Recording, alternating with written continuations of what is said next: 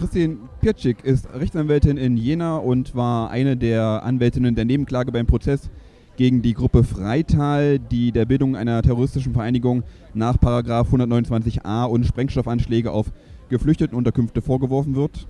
Daneben war sie aber beispielsweise auch noch aktiv beim Beistedt-Prozess und beim Prozess gegen Josef S. wegen der Proteste gegen den Wiener Akademikerball. Und zum Ende des NSU-Prozesses ist sie nun auch nach München gekommen. Guten Tag. Hallo. Sie sind jetzt nicht so direkt mit dem NSU-Prozess äh, befasst, zumindest nicht in Ihrer Funktion als Anwältin. Warum sind Sie heute denn auch hier?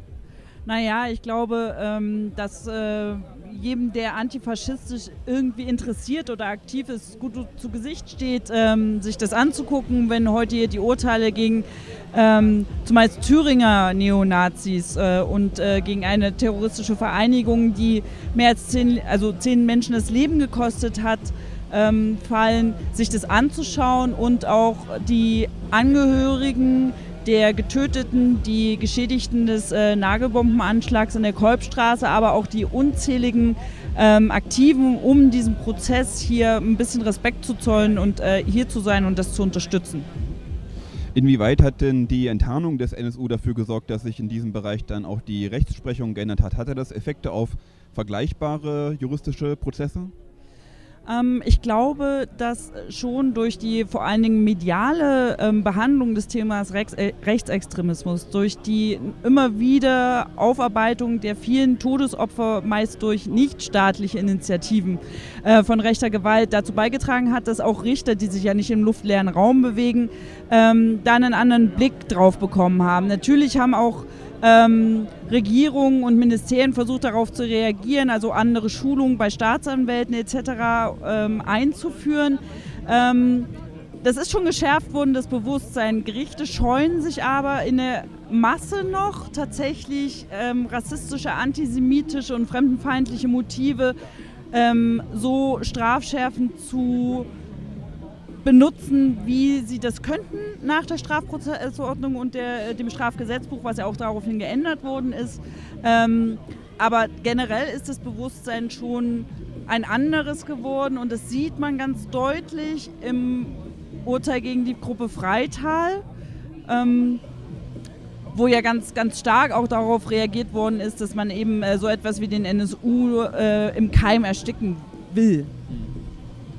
Jetzt mal vielleicht nicht nur von äh, gerichtlicher, juristischer Seite, sondern auch äh, alle drei Bereiche zusammen, Legislative, Exekutive, Judikative, in Bezug auf den NSU-Prozess, aber vielleicht auch auf andere Prozesse, die Sie begleitet haben. Was sind da in den letzten Jahren für, für Lücken offensichtlich geworden, die man demnächst mal angehen sollte, die es vielleicht noch zu schließen gilt?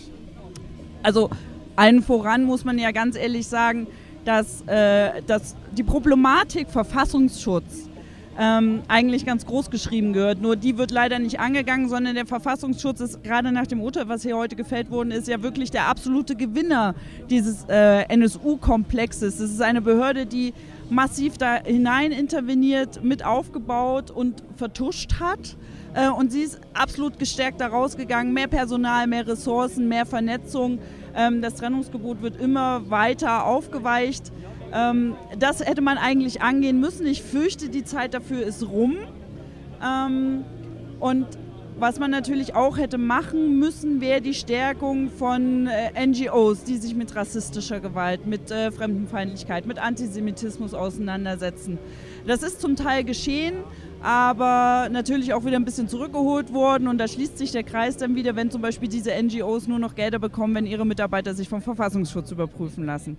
Ich glaube, auch die ähm, Bearbeitung dessen, dass die Gleichsetzung, die ja viele etablierte Parteien und auch Sicherheitsbehörden machen, zum Beispiel von sogenannten Linksextremismus und Rechtsextremismus, ähm, dass der nicht hinhaut, auch das hätte bearbeitet werden müssen. Das ist alles versucht worden, aus, vor allen Dingen im außerparlamentarischen Bereich oder von ähm, auch Parteien, die an der Regierung beteiligt sind. Dass das aber scheitert, sieht man ganz gut am Beispiel von Thüringen. Äh, denn da gab es eben mit der SPD und den Grünen im Koalitionsvertrag keine Einigung über die Abschaffung des Verfassungsschutzes. Da hat man nur äh, gesagt, wir schaffen das V-Mann-Wesen eigentlich ab, bis auf Ausnahmefälle. Aber das scheint dann das höchste der Gefühle zu sein, was man von Regierungsseite tun kann. Wir hatten jetzt die Gruppe Freital schon angesprochen, da waren Sie ja auch Anwältin an der Nebenklage sozusagen. Ähm, können Sie noch mal kurz äh, sagen, was die Gruppe Freital war und äh, der Prozess ist jetzt schon vorbei, wie das gelaufen ist? Also um das mal kurz zusammenzufassen, die Gruppe Freital war äh, eine Personenmehrheit, die sich gebildet hat äh, im Zuge der rassistischen Mobilisierung 2015 in Sachsen, die ähm, angefangen haben mit der Teilnahme an dann militanter werdenden Anti-Asyl-Protesten, äh, völlig unter dem Radar des Verfassungsschutzes, also da hat das Frühwarnsystem auch ähm, versagt sich zusammengefunden haben, sich dann außerhalb dieser Demonstrationen getroffen haben, sich gut vernetzt haben mit zum Beispiel der Freien Kameradschaft Dresden, aber auch äh, mit anderen militanten Nazis und dann angefangen haben mit leichteren Delikten, Sachbeschädigungen, dann äh, dazu übergegangen sind, äh, das, zum Beispiel das Auto eines äh, lokalen linken Politikers in die Luft zu sprengen, bis hin zum versuchten Mord an unseren Mandanten, in dem quasi eine Splitterbombe ähm, äh, konstruiert worden ist mit dem Fenster der Küche unserer Mandanten, die, so sagt es auch das Urteil, zum Tod unserer Mandanten, wenn sie nicht das vorher entdeckt hätten, ähm, geführt hätte.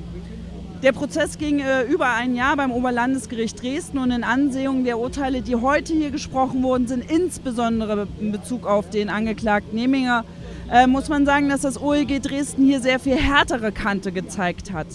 Ähm, die Urteilsbegründung hier ist ja noch nicht ganz durch, aber das, was das Gericht in Dresden gemacht hat, es hat äh, hohe Strafrahmen, also die Redesführrahmen über zehn Jahre bekommen, ausgeurteilt und haben explizit darauf Bezug genommen, dass es ähm, politische Taten waren, auch wenn sie nicht zu äh, schweren Verletzungen geführt haben und diese hart zu, zu ahnden und zu bestrafen sind. Das lässt das OEG München zumindest in der ähm, bislang geführten Begründung für Herrn Emminger noch vermissen. Also die Ideologisierung der Taten, die das OEG Dresden im Gruppe Freital-Prozess vorgenommen hat äh, und das Gegenfanal, was es da gesetzt hat für eine offene Gesellschaft, in der auch Migrantinnen und Migranten ähm, unbedingt zu schützen sind, um das gesellschaftliche Zusammenleben zu ermöglichen. Ähm, das hat das OEG München hier gerade noch nicht getan mit Herrn Emminger. Mhm. Vielleicht äh, als abschließende Frage, Sie haben ja eben schon mal so ein bisschen was ausgeführt, wie das Urteil sozusagen äh, für den Ver Verfassungsschutz gewertet werden kann. Aber jetzt nochmal allgemeiner geblickt, wie, wie, bewerten Sie aus juristischer, also in, in Ihrer äh, Sicht, aus beruflicher Sicht, das äh, Urteil, das hier heute gesprochen wurde? Ähm, also das Urteil ist ja im Strafmaß für Frau Zschäpe nicht besonders äh, überraschend. Das wird spannend sein, wie sie die Mittäterschaft begründen. Ich halte das in dem Punkt für richtig, dieses Urteil. Ähm, aus juristischer Sicht problematisch äh, ist es bei der Beweisaufnahme, die man hier bei über 400 Tagen Hauptverhandlungen gesehen hat und gut auch in den Medien verfolgen konnte, wie sie es begründen, dass zum Beispiel André Imminger ähm, nur eine Unterstützungshandlung begangen hat, also nicht Mitglied der Gruppe war. Ähm, und also ich kann ja die Begründung, die hier das Oberlandesgericht, der Staatsschutzsenat noch äh, zu Ende führen muss, nicht ganz vorne wegnehmen, aber ich halte das für höchst problematisch. Ähm, hier quasi zu sagen, naja, solange man äh, seinen Freunden Freundschaftsdienste erweist und man nicht positiv weiß, dass die eine terroristische Vereinigung zu dritt bilden, wobei ich auch äh, sehr arge Zweifel an dieser Trio-These des Gerichts habe, ähm, dann ist das alles okay und dann geht man hier mit zwei Jahren, sechs Monaten heim. Ähm, ohne die Ideologie des Täters zu thematisieren. Also alles, was man in der Strafzumessung hätte hochholen können, dass es sich zumindest bei Ralf Wohleben und André Emminger zweifelsfrei um immer noch in der rechten Szene verfestigte ähm, Neonazis handelt, die immer wieder Unterstützungs- und Solidaritätsaktionen aus, ähm, von außen bekommen haben.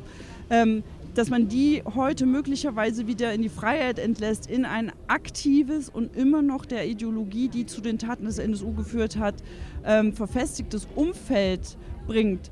Ähm, und da auch überhaupt nicht aus juristischer Sicht sagt, da haben wir noch präventive Gesichtspunkte, die in die Strafzumessung einfließen müssen. Das halte ich für bedenklich, denn das, was das Urteil gegen die Gruppe Freitag gebracht hat, nämlich die hohe Kriminalisierung fremdenfeindlicher Taten, die aus dieser menschenverachtenden Ideologie kommt, das nimmt das OEG München heute wieder zurück.